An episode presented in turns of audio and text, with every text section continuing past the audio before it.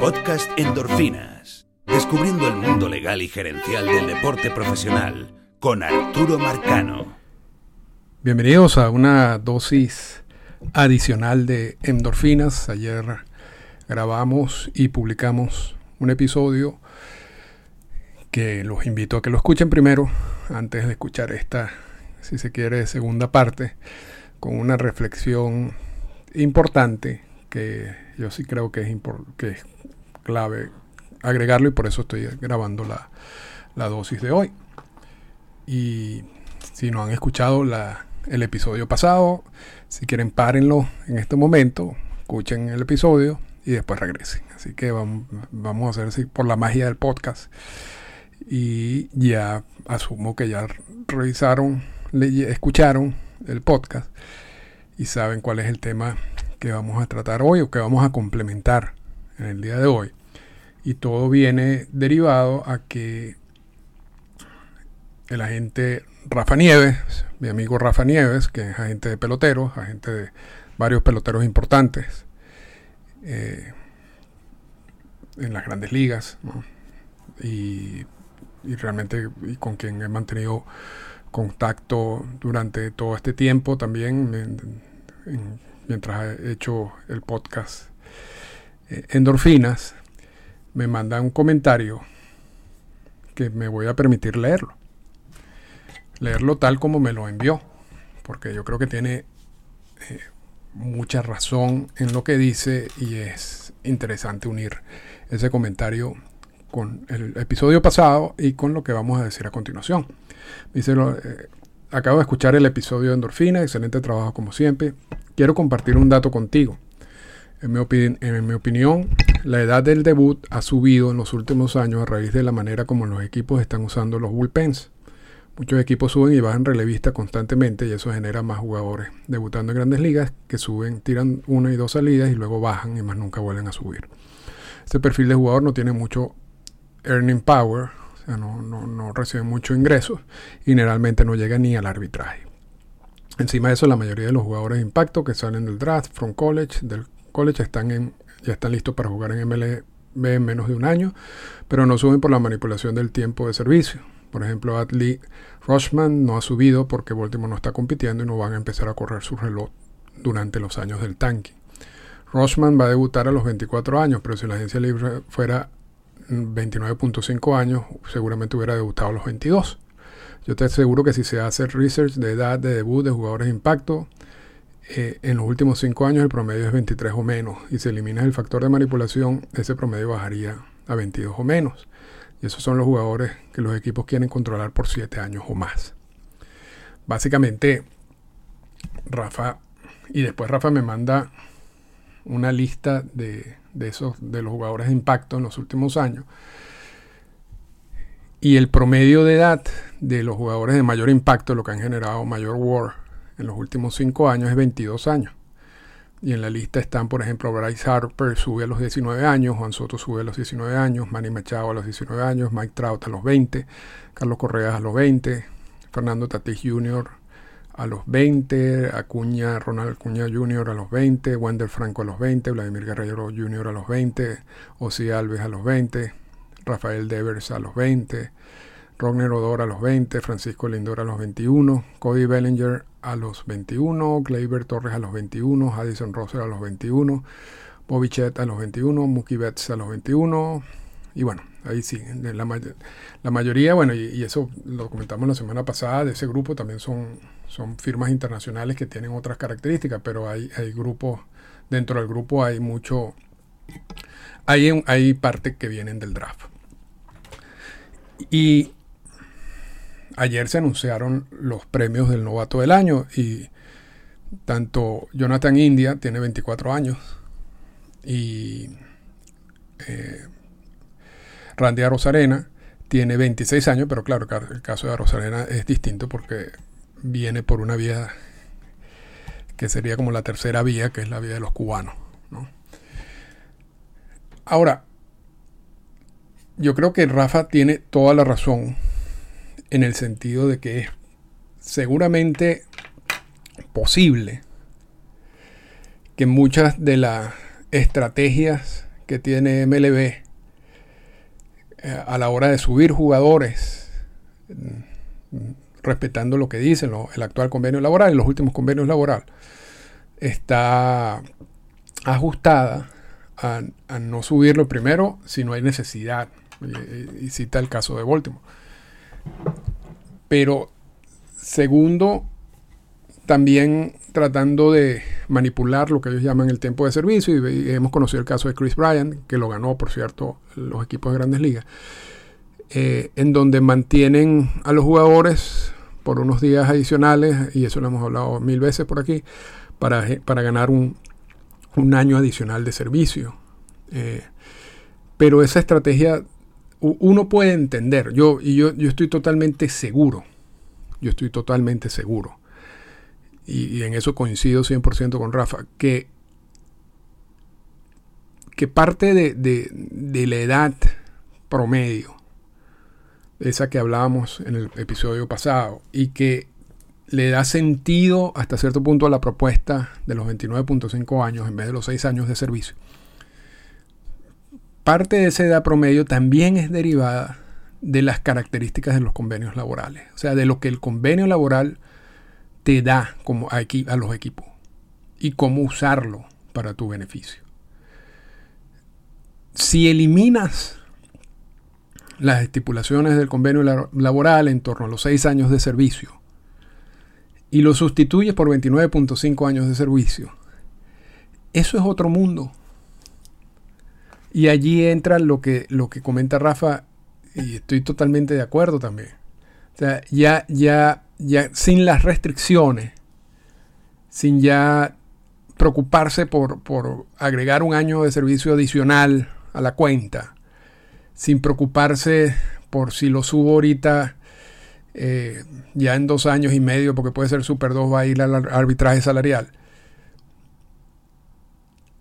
Lo más seguro es que los equipos suban a los jugadores más rápido. Los jugadores provenientes del draft de la regla 4.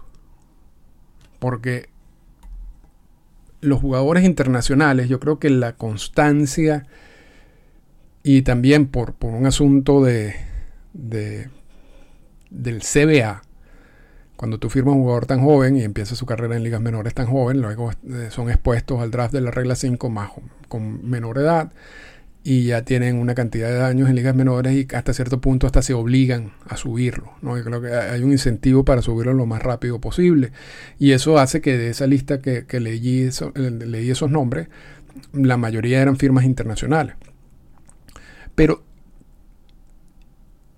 y también es lógico que si los jugadores vienen del college, por supuesto, no van a subir del college de 18 años, porque esa edad es que empiezan college, ¿no? Y, supuestamente salen del college dos o tres años, por a 21 años, 20, 21 años máximo. Ahora, esos jugadores, si tú eliminas los seis años de servicio y eliminas todas las restricciones, el equipo quizás, y lo estamos viendo, lo estamos viendo con algunos algunos peloteros recientemente, prefieren que, se que, esos jugadores se desarrollen a nivel de grandes ligas en vez de, de, hacerlo en ligas menores. Y yo sé que no es lo ideal, no es lo ideal, porque muchos de esos jugadores llegan sin estar listos, totalmente listos para jugar un béisbol de ese nivel. Pero cuando el talento es muy grande, yo creo que los mismos equipos asumen el riesgo. Y uno lo ve en cierto, con ciertos jugadores jóvenes, hay muchos errores mentales. Y, a pesar del trabajo constante que tienen los coaches con, ese tipo de, jugadores, el hecho de no tener tanto cine en su cartera hacen que, no, o sea, que jueguen otro tipo de béisbol. Lo que pasa es que tienen tanto talento que merecen estar allí. Y en eso es un poco la diferencia, si se quiere, del béisbol de, grandes ligas en estos momentos, no en cuanto a talento, sino en cuanto a como sabiduría del juego y, posiblemente lo que uno veía antes. Y, cuando tú veías jugadores que no solamente terminaban una temporada completa en grandes ligas, sino después iban a jugar pelota invernal. Y esa acumulación de inning, por supuesto, te da una, una experiencia mayor en todo sentido. Aquí estamos viendo hoy en día muchos jugadores que tienen muy poca experiencia en béisbol profesional. Pueden haber tenido experiencia a nivel de college, pero luego en dos años están en grandes ligas. Igual hay muchos jugadores, no, no es lo mismo el béisbol que se juega a nivel de academia mientras te firman a los 16 años y luego un, proceso de ligas menores quizás bastante corto, como en el caso de Tatijo, Vladimir Jr., Ronald Acuña, y después estás en grandes ligas y cometes varios errores mentales, pero también es consecuencia de eso, ¿no? De la, de la poca experiencia como pelotero profesional que tienen. Pueden tener un gran talento y lo tienen, de hecho, tienen tanto talento que están allí, que, lo, que merecen ser subidos por eso. Y hemos visto trabajos donde hablan de la productividad de estos jugadores y del war que generan y, la edad y todo eso eh, también está en el artículo que recomendamos en el podcast pasado. Pero me pareció importante el, comentario de Rafa y se lo agradezco muchísimo. Estoy muy de acuerdo con lo que él dice. Estoy muy de acuerdo con lo que él dice. Porque sí pienso que esto puede terminar siendo una trampa. Esto puede... Si el sindicato acepta los 29.5 años como edad para que los jugadores cuando lleguen a esa edad son agentes libres sin necesidad de, esperar los 6 años de servicio. Basado en la estadística esa de que es casi 25 años en la edad de debut, lo que quiere decir que vas a reducir el tiempo que van a tener esos jugadores en grandes ligas antes de declararse agente libre. Si tú si el sindicato acepta eso, que tiene lógica numérica, si se quiere, por, por lo que estoy, acabo de explicar, lo más seguro es que eso genere un cambio de filosofía en los equipos, en donde van a subir a jugadores lo más rápido posible para tener mayor control sobre ellos. Y entonces los seis años de servicio, que a veces son seis temporadas, pero a veces son más, pueden, pueden convertirse en siete, ocho o nueve años, o nueve temporadas en este caso, de control sobre el jugador. Entonces, yo creo que eso es un punto interesante porque este es el tipo de, yo creo que de trampas también que la MLBPA ha caído en algunas negociaciones, porque una cosa es la lógica de acuerdo a lo que te están presentando, pero esa lógica viene como consecuencia de una de una manera de operar que no es la misma manera de operar que ocurrirá si tú le cambias la regla. O sea, para que esto funcione y tú pongas los 29.5 años como edad para convertirse en gente libre, tú tienes que exigirle a los equipos que mantengan la misma filosofía de subir jugadores que tienen en estos momentos. Porque si no, no funciona. Porque si no ocurre lo que dice Rafa, quizás la edad está poco inflada por, muchos relevistas que suben hoy en día para, para, unos pocos innings, después desaparecen del béisbol y todo eso, eso, eso, es un, eso es un tema también que hay que agregar. Pero yo creo que el tema de fondo es cómo manejan la, la subida de jugadores en los equipos en estos momentos, de acuerdo con lo que todo lo que te dice el convenio laboral ¿Y cómo lo manejarían si en vez de, los 6 años de servicio te ponen una edad como 29.5 años? Yo creo que vas a cambiar, va a hacer un cambio radical de la filosofía organizacional de, de los equipos. Y eso va a generar un mayor control sobre los jugadores. No tengo dudas de eso. No tengo dudas de eso porque eso es exactamente lo que han venido haciendo los equipos en los últimos por los últimos convenios laborales, es usar lo que te da el convenio laboral y sacarle el mayor provecho posible. Y entonces en este caso, si el convenio laboral te dice, mira, son 29.5 años, bueno, yo tengo un jugador que está en doble A o que acaba de ser firmado de college y que tiene un año de ligas menores, le digo, yo prefiero subirlo y desarrollarlo arriba y, voy a tener todo ese tiempo de control sobre el jugador.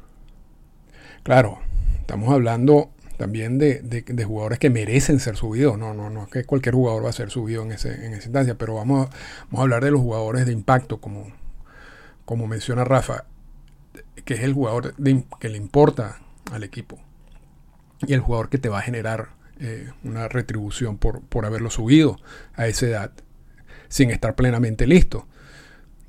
Ese jugador va a subir lo más pronto posible, ya sea hasta directo del college. Y hemos visto casos históricamente de, jugadores que han subido, eh, que han debutado en, las grandes ligas luego de ser seleccionados en el draft de la regla 4. Quizás ese tipo de ejemplo, o, debut directo, o debut después de un año, o quizás un debut después de un par de años, va a ser más constante. Porque, te lo, porque es un beneficio que tú obtienes por el convenio laboral. Entonces, yo no sé, ahí, ahí le dejo ese elemento adicional, yo creo que también es importante considerarlo.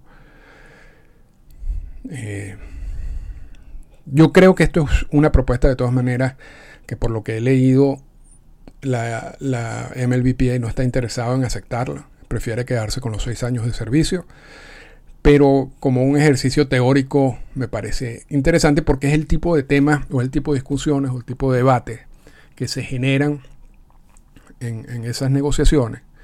Y es el tipo de decisiones que no necesariamente son fáciles. Porque siempre hay algo detrás de todas las decisiones o de todas las propuestas.